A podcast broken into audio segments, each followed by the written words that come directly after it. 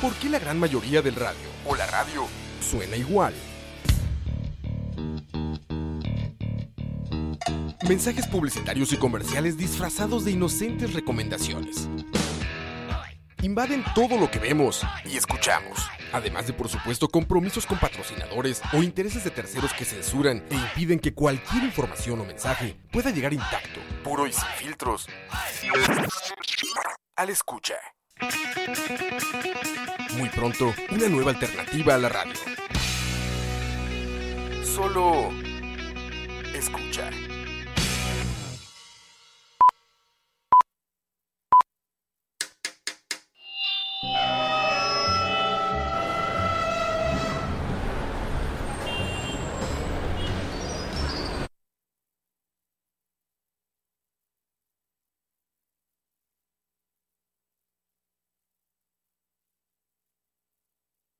Detrás de cámara, pero de audio.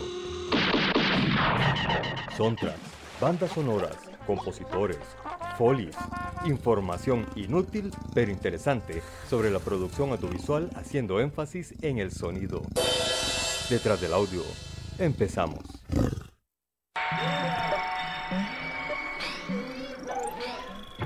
C'est les 69 Police qui viennent au théâtre. À bientôt.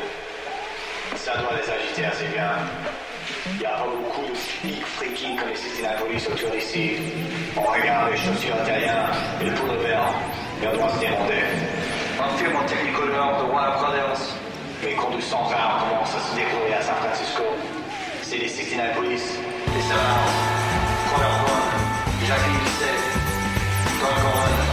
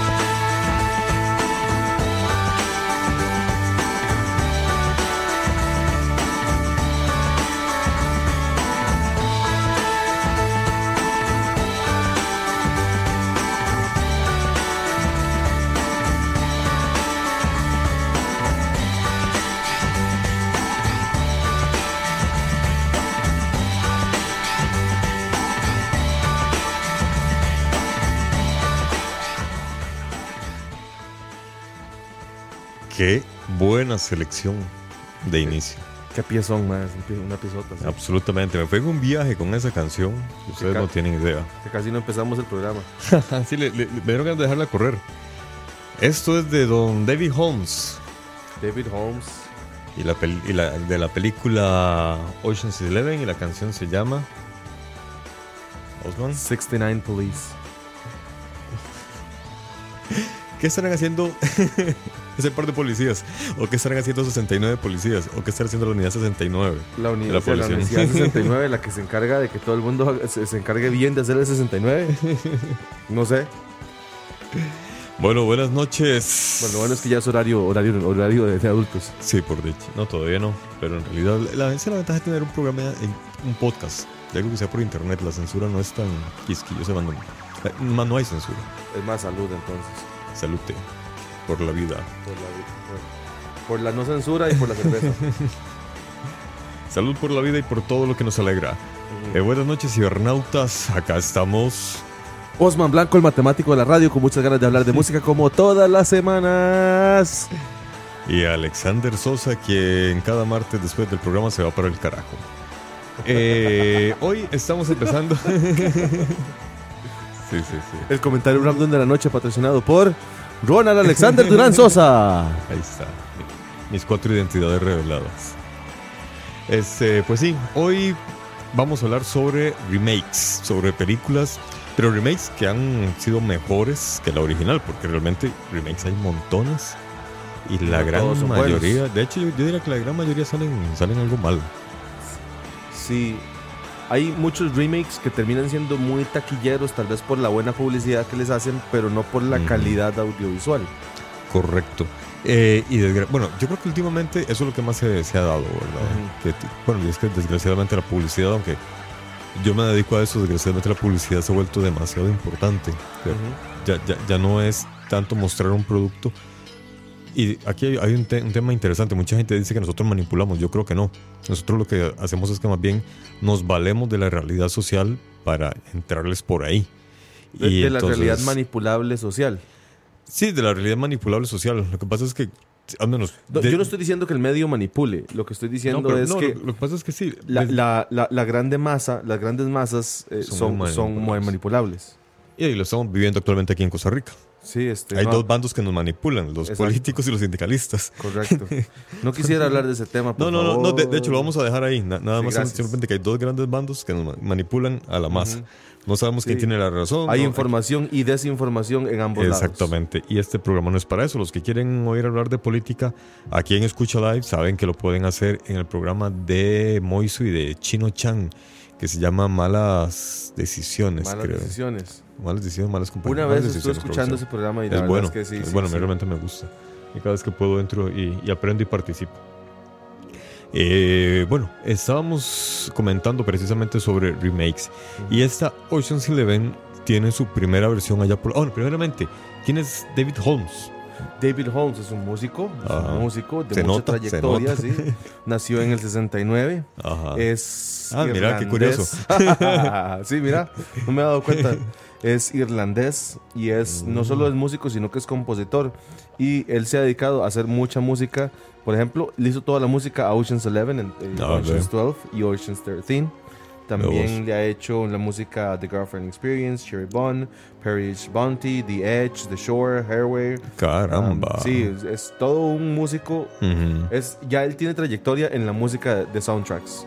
de voz. Bueno, y es que también aquí, desgraciadamente, por las cuestiones mercadológicas y el dominio estadounidense, ¿verdad? En este, en el subcontinente latinoamericano, nos llega muy poca música y muy poco cine europeo. Uno tiene que ir y buscarlo realmente. El director de Ocean's Eleven tengo entendido que es eh, eh, eh, que él es inglés. Él empezó como director de fotografía en comerciales y se puso a hacer cine y pues le- lo, hizo muy bien. Imagino que él, por ser de esa zona, obviamente escuchaba la música de, de- de este irlandés y decidió contratarlo para su trilogía, que me parece, o sea, musicalmente está muy bien. Bueno, y todo, realmente Ocean's Eleven es una muy buena peli. Es una muy buena película. Ahora, comparada con la original, ahí yo le estuve pegando una ojeada. A ver, digamos, el guion es el mismo. Ajá. Es la misma, la misma trama. Pero eso no es criticable porque es un remake. Exactamente. Lo que pasa es que sí está mejor contada. Pero Ahora ahora no no- contada la nueva. sí, está mejor contada la nueva. Pero también es que antes había un lenguaje de cine muy diferente al que tenemos actualmente. Antes y el cine todavía estaba, bueno, no sé si será que estaba en exploración o en aquella época la tendencia era ese, hacer un cine un poco más lento. En cambio el cine de ahora es más moderno. Eh, también hay que tomar en cuenta que, que el director era director de fotografía en publicidad, entonces tiene unas tomas en espacios pequeños preciosas. La forma como él acomoda los, los elementos, los personajes. Hay mucho trabajo de arte en, en eso. ¿ve? Algo que no había en la primera. Cu- Cuando usted dice de, de- de cine lento en, en- en la antigüedad es cierto. Por ejemplo, si usted pone a ver hoy día eh, una película como Star Wars, la primera, New Hope, Ajá. La Nueva Esperanza, el, el primer episodio. y si esa película fuera sacada al mercado el día de hoy, la gente se aburriría. De hecho, los adolescentes se aburren. Se aburren, sí, dicen, Mis no, sobrinos. ¿qué, qué es esta película tan, tan, tan lenta, tan no Sí, avanza, sí, no entiendo nada, etcétera? Sí, sí, les da pereza. Exacto, pero es porque el, el cine ha evolucionado. Ya lo, lo que antes nos era lento, ahora nos parece mucho más lento. Y lo que antes era Exactamente. rápido nos parece lento. Entonces, Correcto. sí, y, y entonces un remake que sea una historia mejor contada, es tienes toda la oportunidad de haber visto lo que se hizo bien y lo que se hizo mal para mantener lo bueno y corregir lo malo o hacerlo inclusive mejor. Eh, bueno, aquí Douglas nos pregunta y se responde. qué vacilón. qué bueno. Bueno, Douglas, qué bueno que te aclaraste la duda. Así debe ser. Uno debe enseñar el camino, no mostrar la respuesta. Enseñar a pescar, no dar el pescado. Bueno, aquí tenemos una complacencia. una- nos están pidiendo una complacencia ya. Ajá. Ay, mira la de Casino Royale. Sí, sí la vamos a poner, sí, espérate. Ya, ya casi De, llega. de hecho, ese es una- uno de los remakes interesantes. sí. Porque realmente la, la clásica reconocida, la Casino Royale es la, la primera, la original. Sin embargo, y de ahí también era James Bond. Sin embargo, cuando la rehacen con este otro, eh, no me acuerdo cómo se llama el actor, que, que vino a ser el, el Mae que le cambió toda la visión a James Bond y lo ha hecho mucho más moderno y dinámico, también es muy buena. Ve, Ahí caemos en lo mismo. La diferencia sería que en aquella época ese era el estilo de cine que se hacía. En cambio ahora de evolucionó. El cine es más, más rápido, más moderno. Hay, hay, hay tantas máquinas, montan unas camarotas gigantescas en drones y hay más equipo, más estable. Un día estaba viendo el making of de esta última de Misión Imposible de Tom Cruise. Hay un jeep de, de estos jeepsotes grandes que usan los gringos, de esos GMC, ¿verdad? Con una grúa atrás y en esa grúa iba la cámara. Iba Wow. rapidísimo en medio de las calles, evadiendo obstáculos. Y detrás de él venía el carro donde venía Tom Cruise manejando. Mm. O sea, y, y uno, y uno ve la toma al final como queda y es muy, muy estable. Uno no diría que fue, lo montaron en pantalla verde o qué hicieron. No, no, son tomas reales. Wow. Lo que pasa es que el equipo con el que se cuenta ahora, obviamente en los, mejor, en los sí. 70 no existía. Sí. Y, y si yo me acuerdo de algunas películas viejas de James Bond, cuando usted ve las escenas de persecución, o no, no las escenas de persecución, sino las escenas donde, donde él está conduciendo su auto convertible y se ve el fondo y se ve bien falso. Algo así Sí. como, como las escenas de Titanic. Exactamente, exactamente. Ve, y yo, yo, en su momento Titanic ganó mejores efectos especiales. Y uno Sí, la ve sí, ahora y uno dice, "Hmm, qué falso se ve. Ujú. Pero ya ves. Eh, yo creo que la, el gran paso evolutivo, digamos, si se puede, no, si, si se lo puedo llamar así, que hay en el 3D y en las animaciones, se debe a, a dos elementos. Música de fondo. Ah, mira. Ah, bueno, ahora vamos a poner la música de Mad Max. Ya casi Eh, vamos con las complacencias. Perdón, Ronald, por interrumpirlos. No, tranqui, quería tranqui. música de Se- fondo. Se, se debe a, a dos elementos. Uno es que apareció Toy Story y presentó otro lenguaje de animaciones, pero de, de muñequitos, digamos. Ajá. Y eso ya cambió todo, todo lo que eran las películas de animaciones anteriores. Es antes, hay un antes y un después de Toy Story 1. Que por cierto, ahí estaba metida la mano de Steve Jobs, de la casualidad. Cierto, sí. Dicho sea de paso. Así como nosotros mencionamos a David Bowie en, en música, los informáticos tienen que mencionar a Steve Jobs. Porque sí. Porque ese man estaba metido en todo. Aunque, Aunque no sean amantes de Apple. no sean amantes de Apple. Sí, Eh, es que es un personaje. No, claro, muy inteligente. Y por otra parte, está, nos guste o no, lo que hizo Marvel. Apareció Iron Man, la primera. Y está el, el realismo de toda esa irrealidad.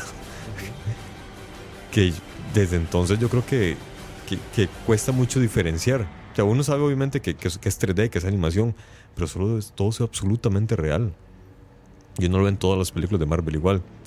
Ahora, películas que realmente en su versión original hayan sido más o no tan buenas como la- el remake, yo sí mencionaría, por ejemplo, la del planeta de, los- simios.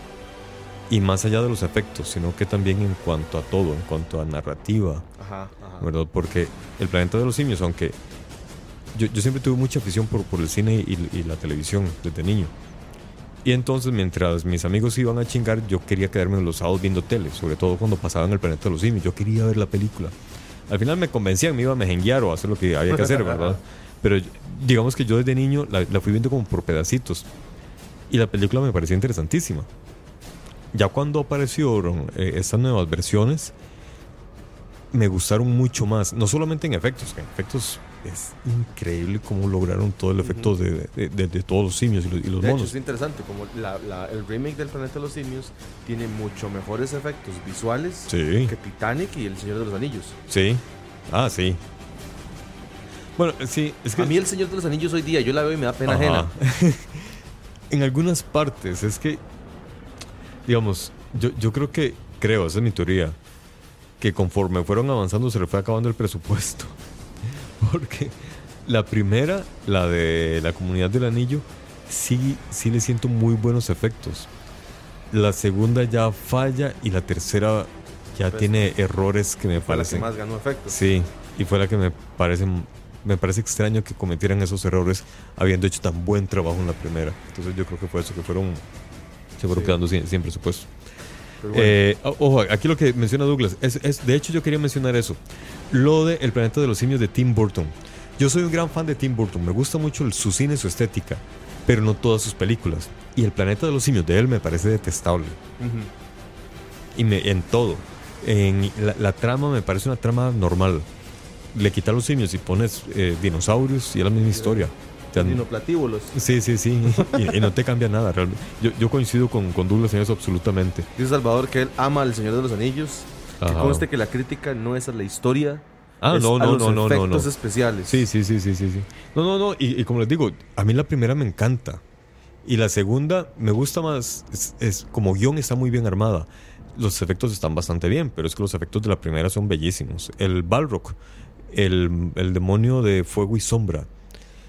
Yo cuando me leí, yo me leí la historia a finales de los 90. lo- los tres libros que me lo recomendaron me los leí. Y a los pocos años fue que sacaron las películas. Muchos de los efectos que están en la película yo me los imaginaba así, digamos. O sea, yo, yo los orcos me los imaginaba feos, así, grotescos, más o menos. Porque es que... le- a- Los a- orcos. Sí, es que como lo, lo- lo describe Tolkien, uno se los logra imaginar. Entonces, eso es un gran mérito de, de- de Peter Jackson. Él agarró la descripción que hizo Tolkien y realmente la materializaron y se ve muy bien. Pero, por ejemplo, yo el, el efecto que más detesto es el de la araña en la tercera película. Eh, ella la araña. Es un croma normal y mal hecho. A veces se nota mucho el recorte sobre Frodo. Y eso me parece sorprendente en un gran director, en una gran secuela y en una película que ya en su primera parte había hecho efectos increíbles. Es como te digo, el Balrog, es más, para mí el Balrog lo representaron mejor a como me lo imaginé. Porque realmente es, eh, la, la descripción de Tolkien es un monstruo de fuego y sombra. ¿Cómo te imaginas un monstruo de fuego y sombra? A no ser como lo- cuando uno lo ve en la Ah. peli, uno dice, ah, mira, así es un monstruo de fuego y sombra. Sí. Y de repente sale ella la araña y es una araña normal en un croma feo que casi que parece el chapulín en algunas partes. Entonces, Los ese- efectos del chapulín Sí. colorado. Entonces yo me dije, no, pero ¿qué pasó aquí? A eso es lo que me refiero. A mí, a mí me parece risible como una película que tenía tanto presupuesto, entre, no sé si, si, si era cierto o era una farsa. Ah, sí, no, era una millonada. Por eso te digo, yo creo que... ¿Cómo que- tenían tanto presupuesto y de repente salen con esos efectos es que yo creo que se les fue agotando, porque sí sé que la película se tardó más en, en- en su producción. Mm. Se fueron retrasadas, es que era muy complicada. O sea, eran miles de personas, montones de escenarios, entonces se les se fueron a- a- alargando en la producción, entonces yo imagino que eso hizo que fueran recortando presupuesto y de ahí. Yo quiero rescatar lo que pide eh, Douglas. Douglas pide eh, You Know My Name de Chris Cornell. Ah, sí, sí, claro. Eh, aquí, bueno, Cam- Campos retoca de nuevo, eh, retoma de nuevo el, el tema del planeta de los simios. Yo opino también igual, o sea, a mí la película que no me gusta del planeta de los simios es la de Tim Burton. La trilogía que sacaron después me parece todavía muy superior a la original. Y no solamente en efectos, sino también en trama. Y en la forma como fueron contando la historia y en el guion y en la construcción de personajes. El César de estas películas la pers- el personaje, el- la forma de ser, es mucho más impactante eh, y hasta llamativa en cuanto a su inteligencia que el primer César. El primer César era un hombre casi que normal. Este era un ser, realmente era un ser que evolucionó y se siente. Y eso me gusta mucho, mucho, mucho de esta nueva trilogía. Además que eh, esta nueva tecnología que usan ahora de que le ponen nodos a los actores para reconocer su movimiento, eh, obviamente le da mucho más realismo. Eh, ¿Cuál fue la que nos pidieron? Eh, you Know My Name de Chris Cornell.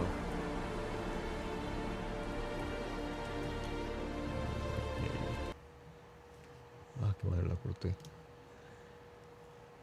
Ve, y precisamente eh, lo que estábamos hablando de Casino Royale. Eh, yo, yo, yo, yo soy medio fan de, de muchas, pel- de muchas películas. Ya me di cuenta. Entre esas, precisamente Sean Connery. Bueno, Sean Connery no, sino que de todas las series de, de- de James Bond. Y, siempre defendí a Sean Connery como el, el mejor 007 de, de la historia. Como 07. Sí, sí. Hasta que apareció este actor que, que no recuerdo su nombre. Imagino que alguien ahorita en el chat no, no lo va a poner. Y- Alguien nos va a decir, sí, sí. A- a- a- alguien no- nos va a recordar por medio de Google seguramente. no, por medio de la plataforma de Mixer, de Escucha Live, alguien nos va a decir cómo se llama el actor de Casino Royale. Exactamente. El, el James Bond anterior, que ya cambiaron, de hecho. Ya viene uno nuevo y va a ser y es negro. ¿Es negro? Sí. ¿En serio? Sí, sí, sí. Qué bueno. Que creo que es el James Bond el que, el que salió de general en la película esta, la de Titanes del, Titanic, Tita- Titanes del Pacífico. Ok. Oh, sí. Buen actor. Ajá, sí, sí. Ya sí. nos están diciendo, ya nos están bombardeando. Muchas gracias a todos. Daniel Craig. Así es. Daniel Craig. Daniel Craig. Él realmente, o sea, yo sé que muchos, de eso me gustaría averiguarlo. Yo sé que muchos actores, cuando se ganan un, un puesto en una película, ellos van y le dicen al director una propuesta del personaje. No sé si Daniel Craig hizo eso o fue realmente intención del guionista.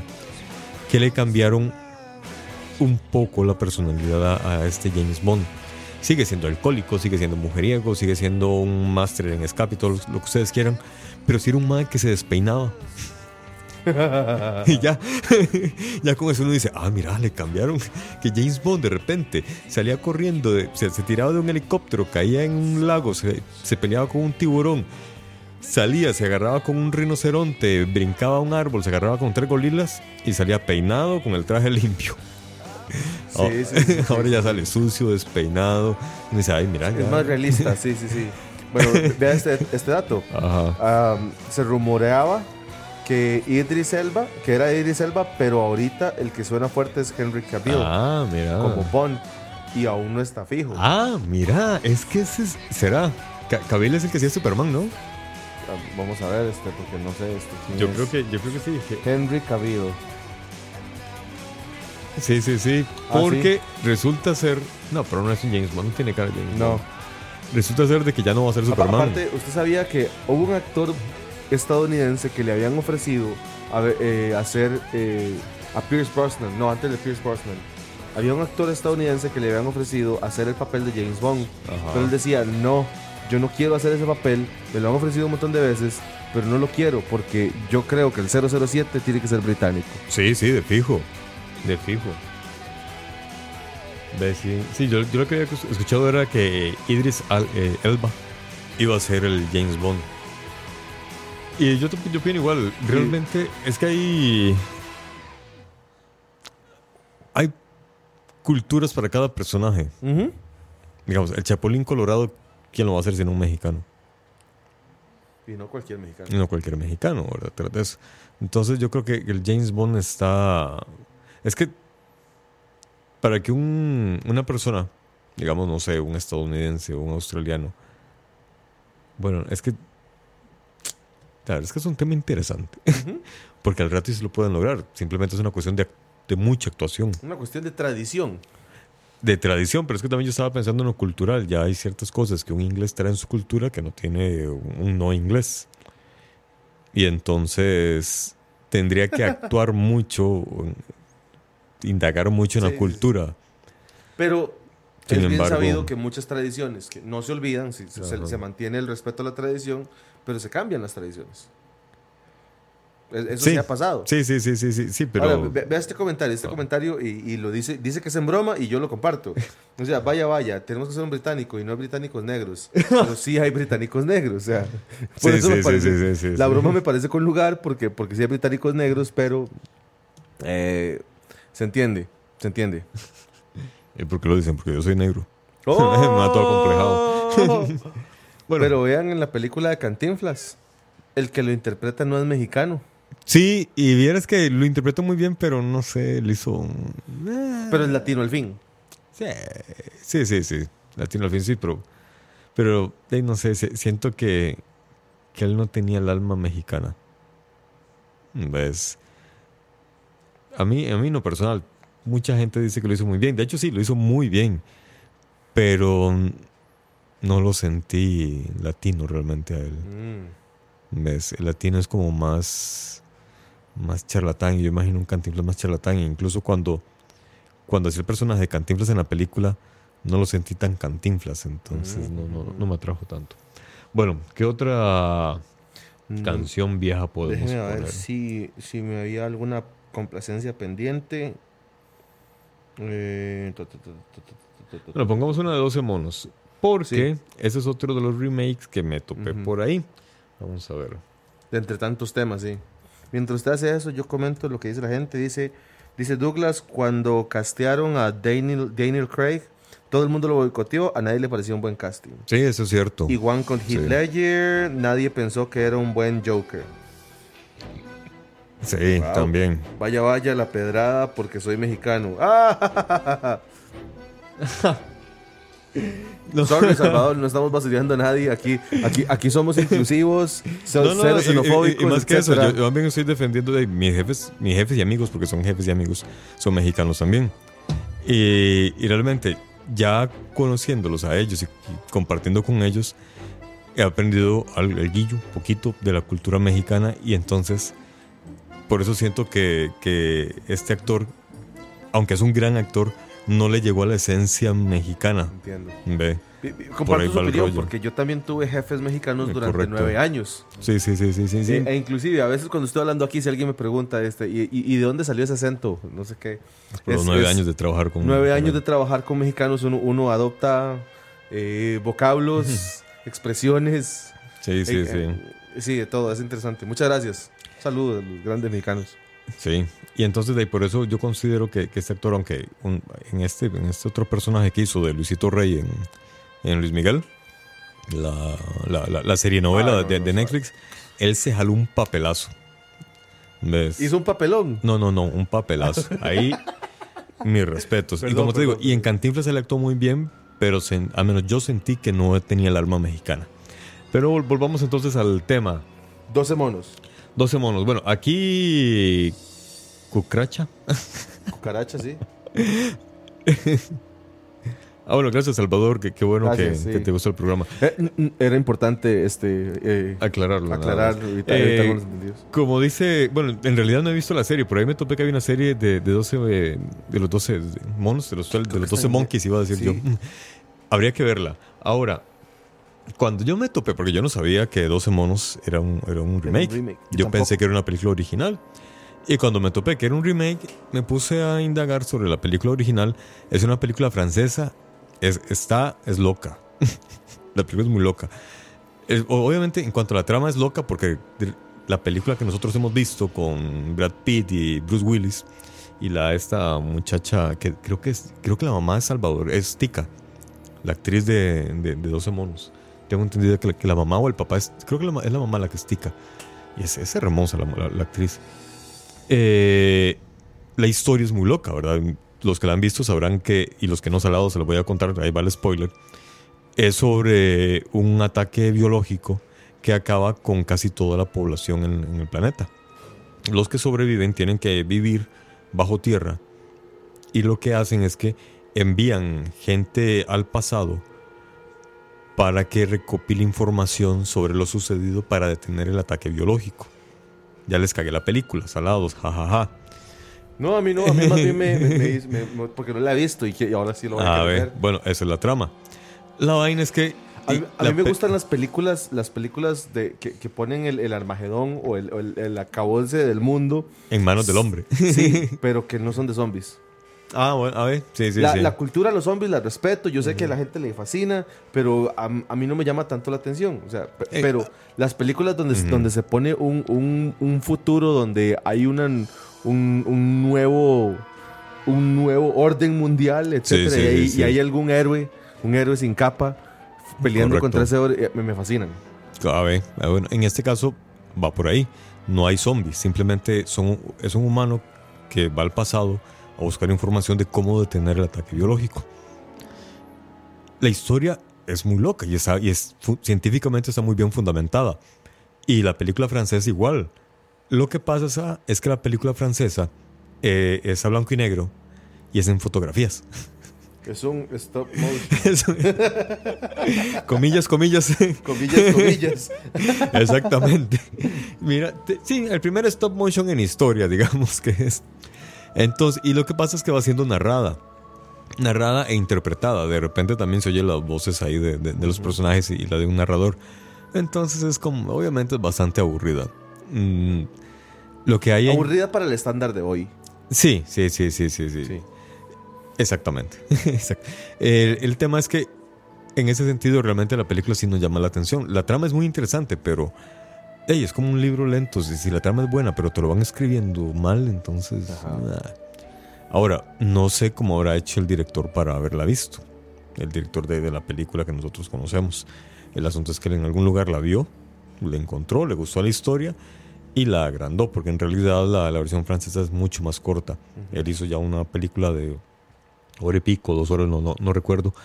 Y realmente es una muy, muy buena peli, con grandes actuaciones. A mí me sorprendió y, y digamos, yo, yo he visto muchas películas, no muchas, una cantidad ahí moderada de, de películas de, de- del mundo de los cosplayers, del mundo de los gamers, etcétera. Y hay, hay, hay mucho material que es muy bueno y muy interesante. Ujú. No soy fan de ese gremio, tengo que aceptarlo. Entonces, de repente, hace poco veo una película que se llama Mad Max. Ah, Y cuando estoy investi- investigando para este tema, me doy cuenta que Mad Max fue una película que salió en los 80s. sí. Con Mel Gibson. Sí, Y sí, dije sí. yo, su- suave toque, suave toque. O sea, yo. yo eh, ay, suave toque. Entonces, No, no. parte de, pa- parte de mi ignorancia es, es, es. Mi ignorancia sobre el tema nace porque, como no soy tan fan de ciertos, de ciertos géneros de películas, Ajá. de ciertos géneros audiovisuales, entonces me privo a mí mismo de ver muchas producciones Claro. que, que son increíbles. Sí, sí, sí, sí. Bueno, y es más, fíjate que con, con Mad Max, la primera, y Mel Gibson hay historias muy curiosas. Una es que fue la película que le lanzó a Mel Gibson a la fama. Mel Gibson era un desconocido, esas películas lo lanzaron a la fama. Él se ganó el papel de casualidad. El tema fue que, sí, él, él era intentando, estaba intentando ser, ser actor y se fue con un amigo a hacer un casting. El amigo fue a hacer el casting y lo fue a acompañar.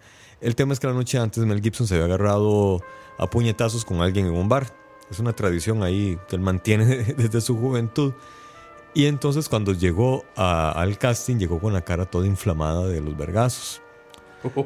Eso le gustó al director y también le, agradó como actuado. Entonces le dijo, usted es el actor, usted, usted va a ser más Max. Cuando a los días, ya, ya, se- ten- tenían que terminar de, de finiquitar varios detalles, cuando llegó el día de la grabación, del primer día de grabación, llegó Mel Gibson con la cara ya sana. El director, hey, ¿y qué le pasó a su cara? Lo necesito. Necesito vergueado. ¿Qué pasó? Bueno, ya echarme unas vibras y voy a pelearme con alguien. No, no, ahí, ahí lo maquillaron. Entonces, así fue como al final de cuentas, Mel Gibson llegó a la fama con Mad Max, que se convirtieron en, en películas de culto. Y el mismo director hizo Mad Max ya muchos años después, que es la actual, la, la- ¿cómo se llama? Fury Road o Road Fury. Sí, eh, Eh, Fury Road, creo que es. Con, ¿Cómo se llama esta muchacha? Este. Sí, la surafricana Ajá. eh, Charlize Theron. Theron. Char- Charlize Theron. Theron. Theron. El asunto es que él hizo el remake con, con, con ellos y con este otro actor. ¿Cómo se llama? Que, que de hecho ahorita está de, de- de moda este actor, que de hecho va a ser el, el nuevo monstruo arácnido negro. ¿En serio? Sí, sí. Venom. A decir, va a ser Venom. ¿Cómo se llama el actor? Mm, Eh, no. Tom Hardy. W. Hardy. No, pero, pero el de Venom ya, ya es el mismo que salió en la última película que hizo Tobey Maguire.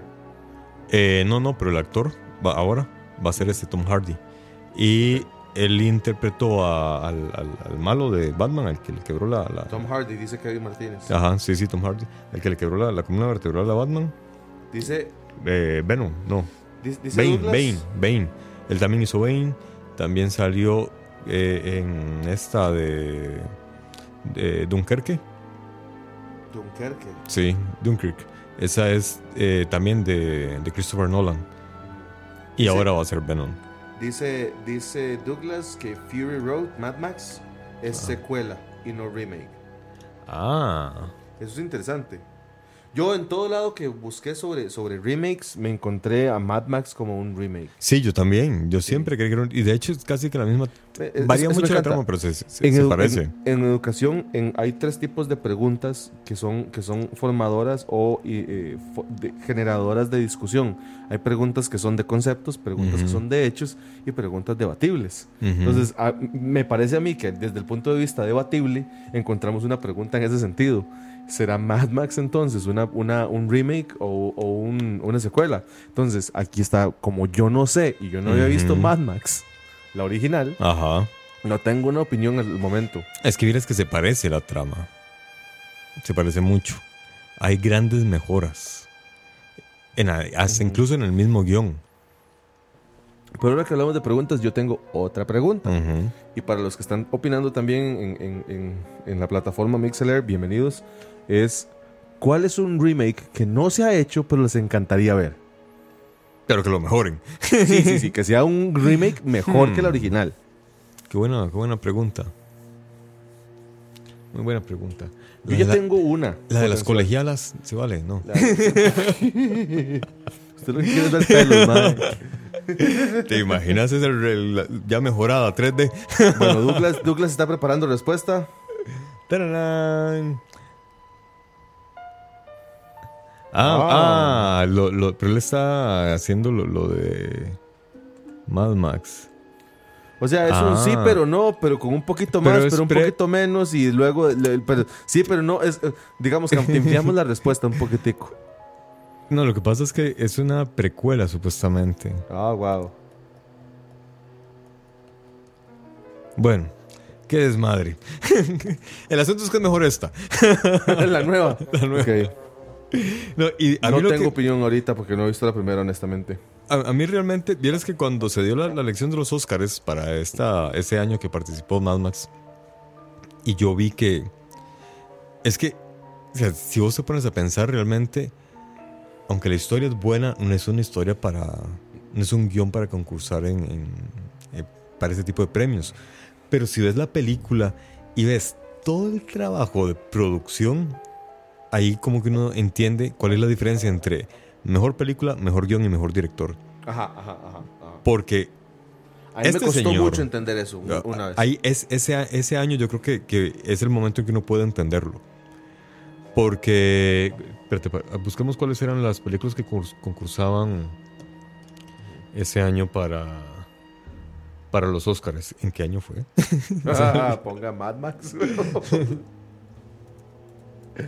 yo, le, yo le puedo decir en qué año salió Mad Max. Para ver qué películas concursaban. Porque sí recuerdo que estaba muy reñida la lucha. 2015. A 2015. Entonces, busquemos aquí. Oscars 2015. 2016 debería ser. No, 2015. Bueno, vamos, vamos Porque primero es- con 2015 y luego nos vamos al 2016. Eh, aquí están. A ver quiénes concursaron ese año.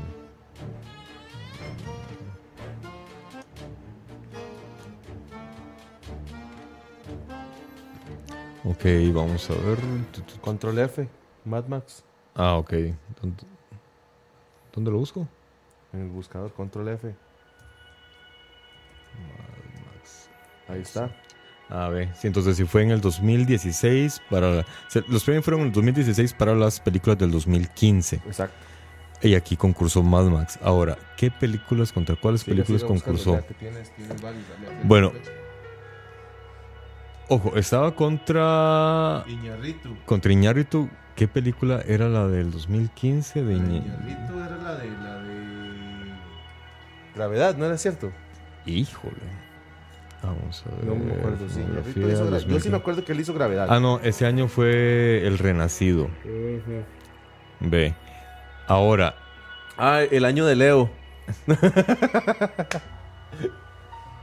¿el año de quién? El año de Leo, el- cuando, cuando Leo ganó, ganó Oscar.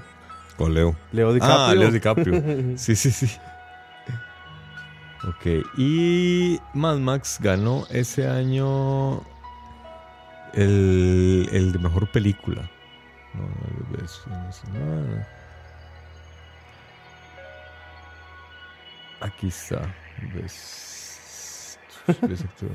El tema es que ese año uno, uno, uno logra ver cuál es la diferencia en- entre cada tema. Aunque este año Dave realmente tuvo una gran competencia con Iñárritu y, y El Renacido, de George Miller era o es Mad Max. Es decir, Ahí es donde uno, uno logra ver la complejidad de lo que sería, digamos, la labor de un gran, direc- de, de un gran director, aunque el guion no sea tan bueno.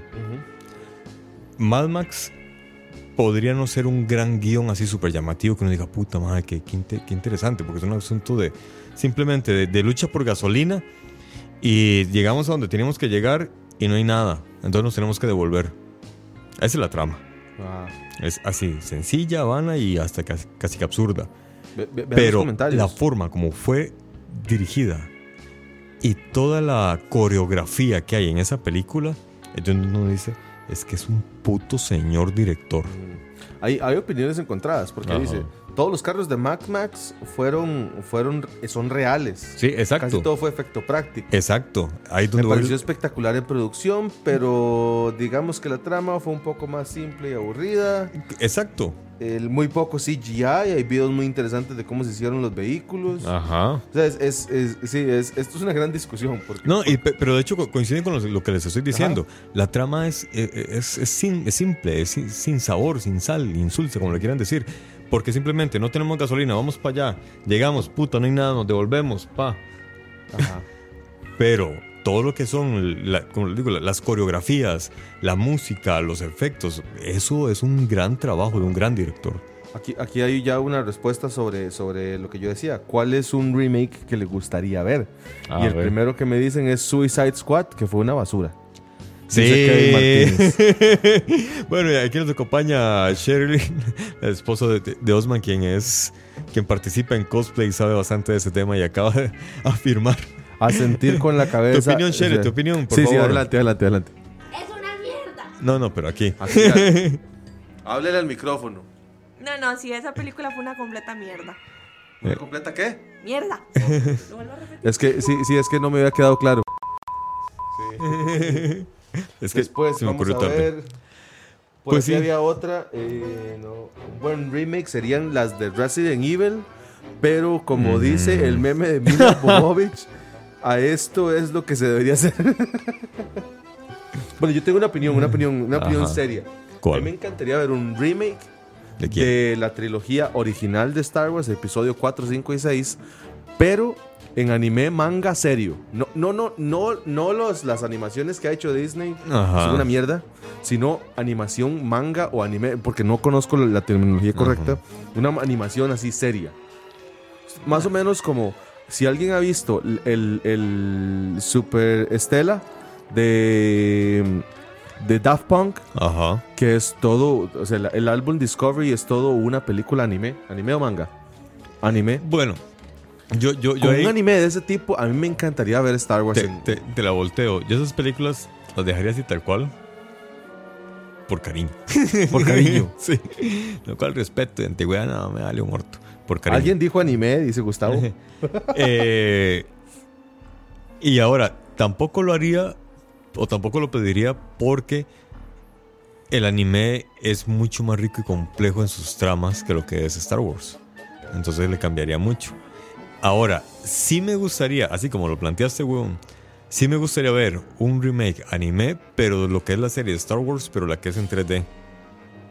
Que realmente me parece hay una animación 3D normal más. Sí, exacto. Entiendo lo del respeto, porque es que sí, es que, es que esa trilogía es la, es la trilogía. Sí, sí, la trilogía Es mística, la trilogía. exactamente. Sí, sí, Pero sí, sí, esta otra serie que ya, no sé si la han visto, que es en Los, 3D. los Rebels, creo que es que se llama. Eh, no sé. No sé, la No, verdad. no, o, o la guerra de los clones, o no sé qué, algo ajá. así.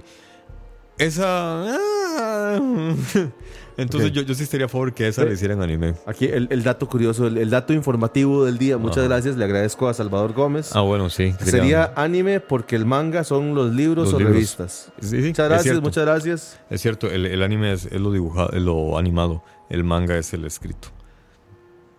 Bueno, eh, pongamos algo más, más movido. Dicen, dicen ahí, Depende, si es anime el que ve Gustavo, es pura basura de colegiales. ya empezamos, ya empezó el Ya basureo. empezó el ve, Qué falta de respeto el de la gente. Este, bueno, ahora que estábamos, antes de empezar el programa, Sherilyn nos mencionó que el único remake que ella conoce es el de La Fábrica de Chocolates, ¿verdad? Ah, Pongamos sí. la música de La Fábrica de Chocolates. Que ese es un remake eh, que también me parece que cabría en esta lista porque eh, fue más vendido, fue más publicitado y tuvo más acogida. También por, por, por la, diferencias, la diferencia de tiempo. O sea, en, en aquel tiempo era una película más, más al estilo Shirley Temple. Sí, sí, lo que pasa es, al menos a mí sí me gusta más la versión vieja que la nueva. Yo no estoy cuestionando Ajá. el arte, Ajá. sino que la forma en que se ve, se ve muy, Sí, sí, sí. mu- mu- muy Shirley Temple. Sí. Y para el estándar de hoy en día, el Shirley Temple es muy aburrido. Ah, sí, sí, sí, completamente. Eh, pero sí, yo- al menos mucha gente. no, yo, yo no sé si decir, mucha gente difiere conmigo o yo difiero contra mucha gente. No, pero El ve el asunto- último comentario, el último Star comentario. Wars con colegio. No, ya existe. Sí, Ya sí, existe. el, el incesto ya está en No, Star Wars. No, también, no, no, pero, pero es- esa versión ya existe. ¿Usted cómo Eh, sabe? En producción, en, mira, en producción a vos te llega de todo. O sea, dice, maes, vean esto y uno, ay, mira, Que eso el bonito. sable láser era diferente. Yo lo recuerdo fosforescente. Ya, ya, ya. Pero sí, ya, ya existe, ahí la pueden buscar. Un remake de Carrie, que a mí la vieja me gustó más que la nueva. ¿Cuál de qué? Se ve más perdurado. Carrie, ¿no se acuerdan de esa película? Carrie. No, no, ¿cuál de qué? Esta película de, la- de, de- de una adolescente que era bruja y que la mamá Ah, era toda santurrona. sí, sí, sí, sí. Eh, Sí, eh, eh, tiene poderes mentales. sí. Sí, sí. Eh, sí, ¿Cómo se llamaba? Te- telépata. Una chica telépata. Sí, que es de ese escritor famoso. Crichton, ¿es? Michael Crichton. O de.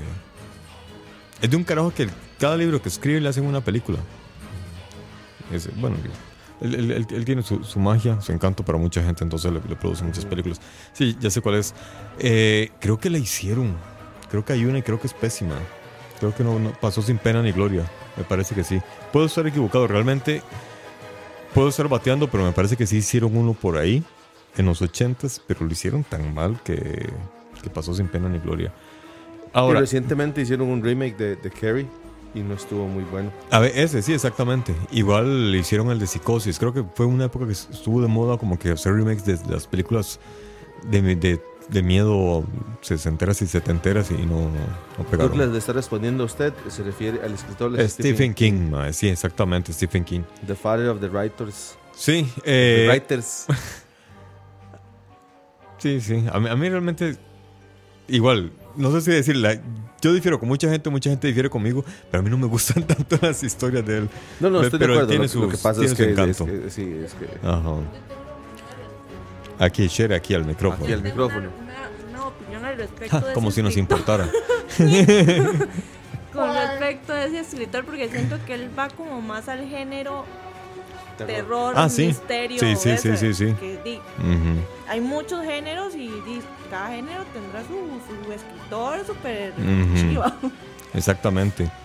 Ve, de- eh, el, el tema que yo tengo con él es que, aunque de repente tiene historias que son geniales, porque son muy, muy buenas, por ejemplo, The Shiny, El Resplandor, es una historia. Y se- yo no he leído el libro, la película me gusta mucho. Y dicen que el libro todavía es mucho. y es- dicen que el libro es tan bueno que Stephen King se enojó con el director por no haber hecho la esencia de la peli. Ve, pero de repente siento que también él, él por escribir tan, mas- tan masivamente, porque él escribe mucho, eso no se le quita, él al año escribe como dos libros. De repente siento yo que en esencia es repetitivo. Cambia nombres, cambia personajes, pero en- a veces siento que en esencia es repetitivo. Por ejemplo, esta película, la de It, eh, ahí de- dentro de los remakes que estuve viendo ahora, está una película que se llama The Bloop, que es una, y literalmente es una gelatina extraterrestre. Del, eh, la hicieron en 1958. Vean, le, le voy, a, voy a pegar el link. Si quieren, vean, Les recomiendo, si quieren perder su tiempo y ver una mierda de película para reírse un rato, les voy a pegar este link de, de Blob era. ¿Cómo se llamaba? esta? De Blob. No. De Blob. Usted Esta dice es. eso, dice eso, dicen que un remake del Hobbit porque el film... Ah, sí, Ajá, también, sí. Porque no fue buena. Sí, un sí. remake de ese mae que entrenaba al dragón, jaja, no me acuerdo si el nombre, si fue anime, sí me lo sabría. Eragon. Ajá. Aragorn. Ajá. Sí, era Eragon. Vean, Sí, vi- viera que yo espera, yo cuando yo vi esa película, Aragorn, yo esperaba, yo esperaba mucho más y, y la verdad es que me pareció, me pareció como, co- como, como, como una historia sitcom en una película. Me pareció más, más, más comedia que real ¿Cuál? thriller. Aragorn. Ah, vieras que no lo he visto. Realmente no lo he visto. Eh, bueno, estoy con el, con el chat de Diego. Es que Diego, Diego entró con su, con su cuenta y no con la. Y no con, con la cuenta de, escucha. Pero bueno, el asunto es que ahí les pegué el link eh, del trailer de esa película, de Blue. Es terrible. Da risa. O sea, la película era para dar miedo y dar risa. Era una, era una gelatina gigante que. Bueno, una gelatina pequeñita que se fue haciendo gigante. Que vino del espacio exterior y mata gente. ¿Qué es It? Un extraterrestre, solo que con forma de payaso, que viene a la Tierra y mata gente. Entonces, siento que, que- que a veces es, es- es muy normal en sus tramas, pero de repente hace muy buenas historias. Entonces, ese es como mi rollo con, con él. Eh, aquí precisamente Oscar nos está confirmando que sí, que Stephen King se enojó, pero él dice odió a Kubrick, y sí es cierto, se enojaron. Dice, Stephen King le reclamó Porque- los peluches. yo creo.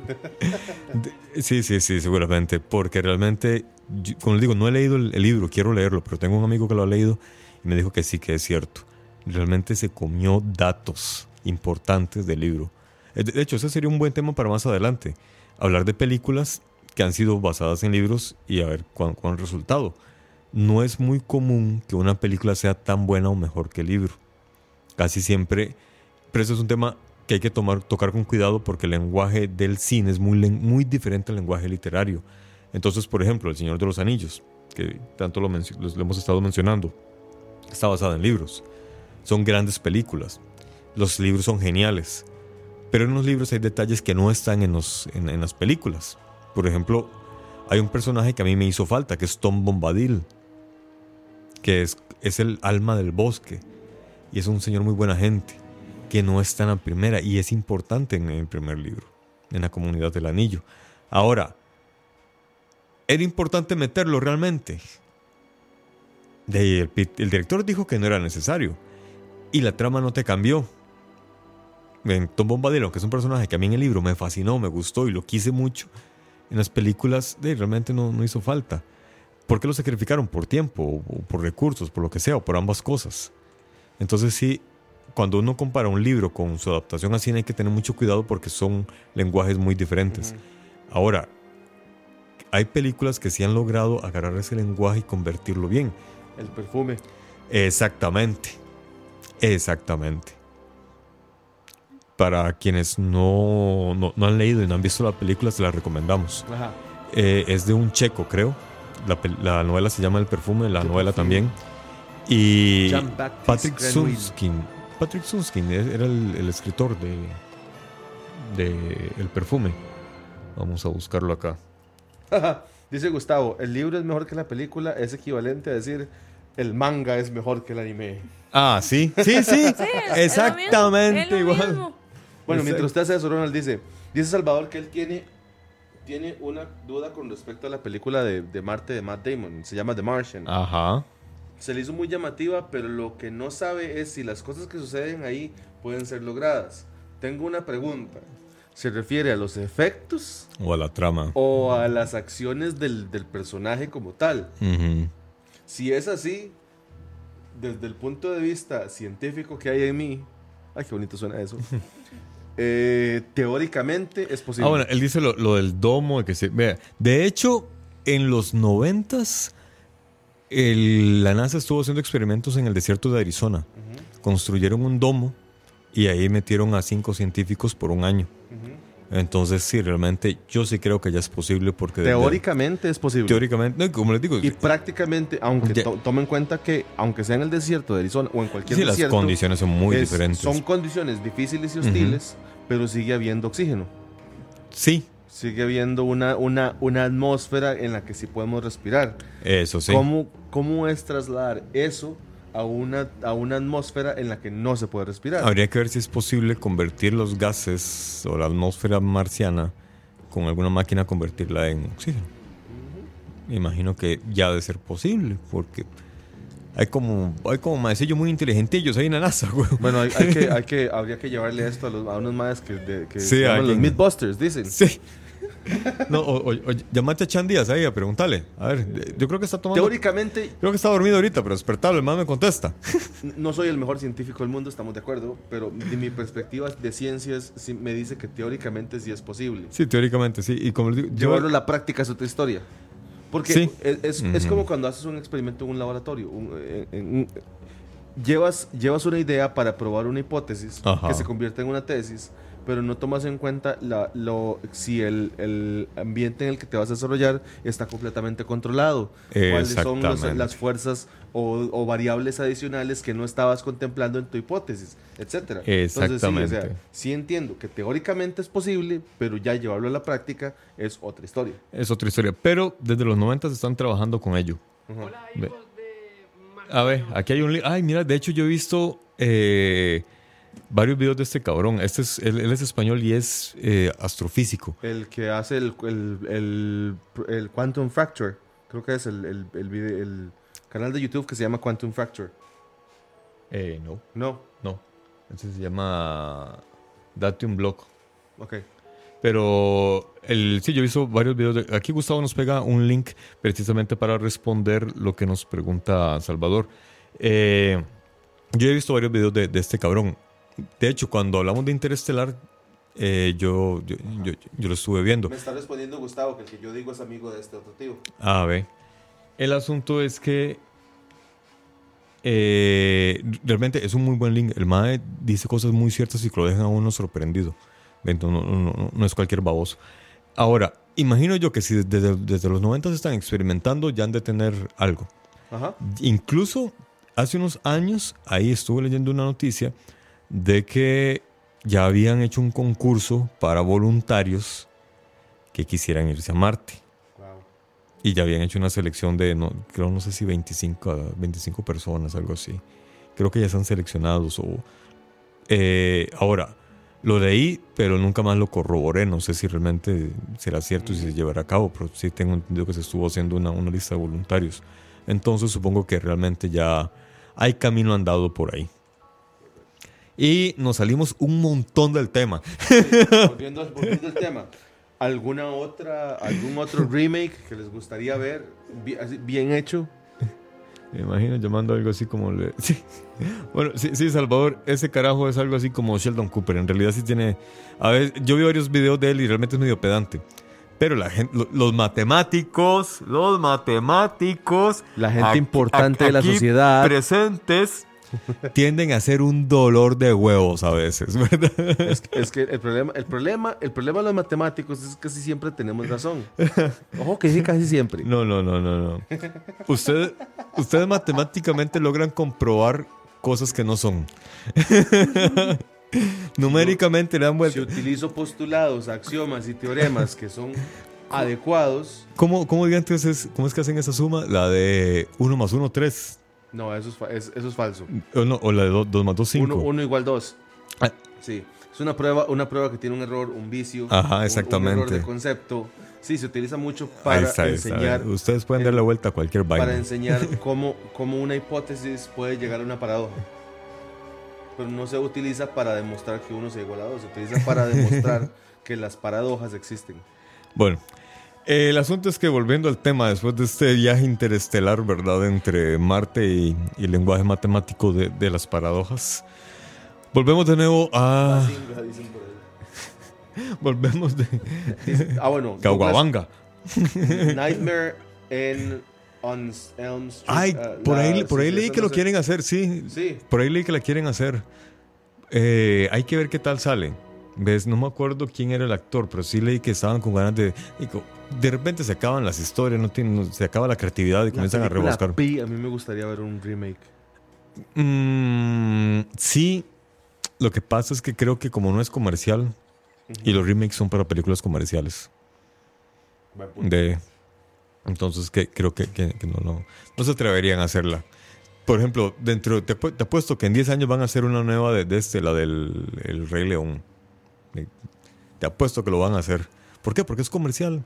Ya vienen otros niños que vienen creciendo, es otro mercado, hay que llegarles. Con razón hay tantas películas de superhéroes. Exactamente, están conquistando un Me van a mercado. odiar, yo sé, pero es que es la verdad. No, pero es cierto. Yo soy, a mí me gustan mucho las películas de superhéroes. Pero es cierto. Y así va a seguir. Se- dieron cuenta que es una buena fórmula. Y entonces de ahí la van a seguir reproduciendo. Toda, de hecho, yo no veo las películas de superhéroes por el guion. Porque no. Porque todas son iguales. Pero los efectos me encantan. Y, bu- y buscan Es que- buenas piezas. Buscan ver. muy buenas canciones para sus Es, es que o sea, en esas películas no es el guion lo que importa. Exactamente. O sea, Son están las, te- basadas en son las tetas de. Scarlett Johansson. Para algunos Bueno, sí. yo le veo más las nalgas. Opción C, todas las anteriores. Perdón, perdón a las mujeres. No es una cuestión machista, es una cuestión de gustos. Eh, eh, y es una cuestión de realidad que Y se tiene unas explota. muy bonitas. Se explota la- lo que es lo que vende. De hecho, están reviviendo. Vea que nos dice eh, Campos que están reviviendo todas esas películas. de- Ve, está- sí, ya, ya, ya las están reviviendo. Sí, Eh, viene Toy Story 4. Oiga, oiga, pero di- dice Pepón Guerrero, Pepón, que él quiere un live action del Rey León. live action es con humanos. Ah, mira. Eso, eso sería co- como los de la Luthier contando eh, eh, eh, cartas de color. Sí, Con sí, sobrino sí. Yogurto. Mi nombre es quiere, decir, más largo que ancho. Ma, eso sería genial. Eso sería genial. Una dramatización De Yogurto. de cartas de color, mae. Te recuerda que había una escena que le dio muchas satisfacciones a Yogurto. la escena cuando estaba con la esposa del jefe Fobuto. Y luego tuvo Que que, la gente- huir sí. desesperadamente de la aldea. Bueno, aquí mencionaron que, eh, que ya hicieron la de. No, ¿cuál fue la, la del El libro de la selva? selva se hizo Ahora, live action, ¿cierto? Es muy bueno. Yo vi esa película y cuando me la topo la sigo viendo. Hecho, Los to- efectos las son de de, puta madre. Ojo, ojo. Quieren repetir a James Earl Jones como Mufasa. Claro, con ese vocerón, Ah, ¿cómo no, güey? Sí, Claro. Sí, sí, sí, sí. sí. Ey, la pegarían. Para los que no saben, James Earl Jones es el que hizo la voz, no, no la acción, sino la voz de, de Darth Vader. Loco. Porque el, el actor que hizo la... Se llamaba David. El Es que actor, tenía asma el sí, el actor que hizo a, a Darth Vader era, tenía un acento escocés Sí, sí, y sí. chillón. Sí. Y, a- y no, les- no, no parecía intimidante para, para el... el Oye, per- Luke, soy tu tata. No me convence. Ajá, entonces pusieron Bueno. el doblaje.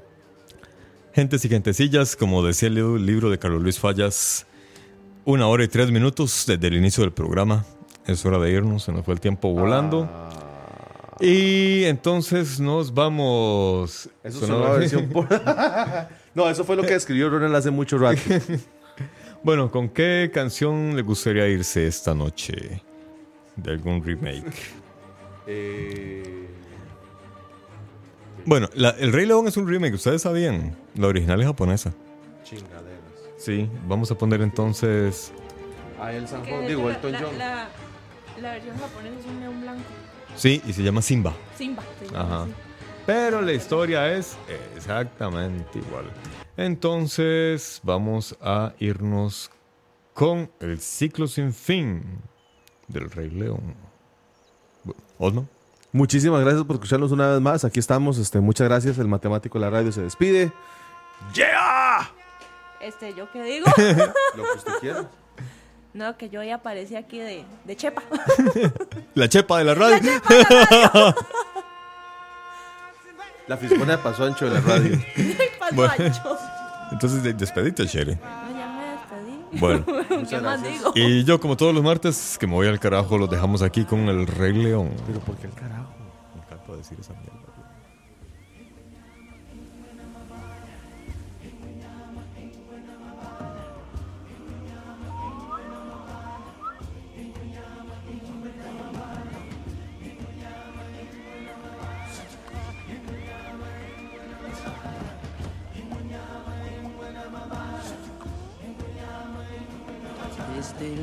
Día que al mundo llegamos y nos ciega el brillo del sol. Hay mucho más para ver de lo que se puede ver, más para hacer de lo que da el vigor. Son muchos más los tesoros de los que se podrán descubrir. Más bajo la luz del sol jamás habrá distinción. Grandes y chicos han de convivir en un sitio